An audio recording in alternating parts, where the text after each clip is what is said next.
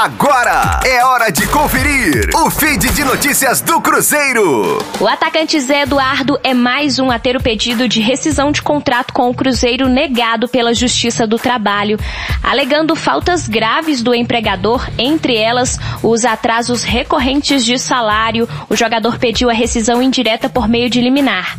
A decisão de indeferir o pedido de tutela saiu na manhã desta quinta-feira e foi feita pelo juiz substituto Cícer Oliveira Almeida Bretes, da oitava vara de trabalho de Belo Horizonte. Assim como o Zé Eduardo, o zagueiro Dedé e o volante Jadson Silva pediram a rescisão indireta dos seus respectivos vínculos na Justiça do Trabalho nas últimas semanas e todos tiveram os pedidos rejeitados. Rosane Meirelles com as informações do Cruzeiro na Rádio 5 Estrelas. Fique aí! Daqui a pouco tem mais notícias do Cruzeiro. Aqui, Rádio 5 Estrelas.